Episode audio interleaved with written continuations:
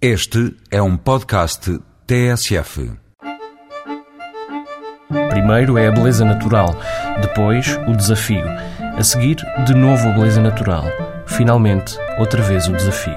Desenhado por Joseph Lee, arquiteto que conjuga a matriz americana com evocações cirúrgicas das melhores tradições britânicas, o São Lourenço Course, um dos seis campos da Quinta do Lago, no Algarve, é um prodígio de imaginação, combinando um extraordinário espetáculo visual com a mais criteriosa seleção de obstáculos.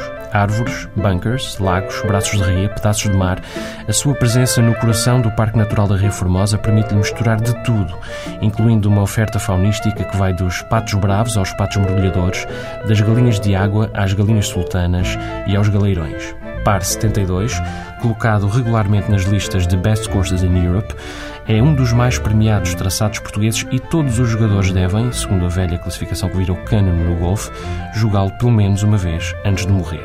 O slope rate, que define as dificuldades para os menos experimentados, é altíssimo. Alguns dos fairways parecem largos, mas é quase sempre falsa impressão.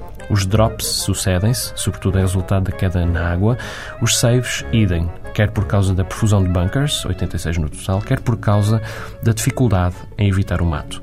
Eis um genial desafio. Para mais, à volta dispersam-se as praias, os hotéis de 5 estrelas, os melhores restaurantes de todo o Algarve. É difícil alguém vir a fazer, no final, um balanço verdadeiramente negativo da sua jornada. Mesmo tratando-se de um principiante, a não ser que não consiga gerir as suas próprias expectativas, impedindo-se de celebrar as pequenas vitórias neste ou naquele shot, mas isso, no golfe como na vida, já é problema de outra natureza.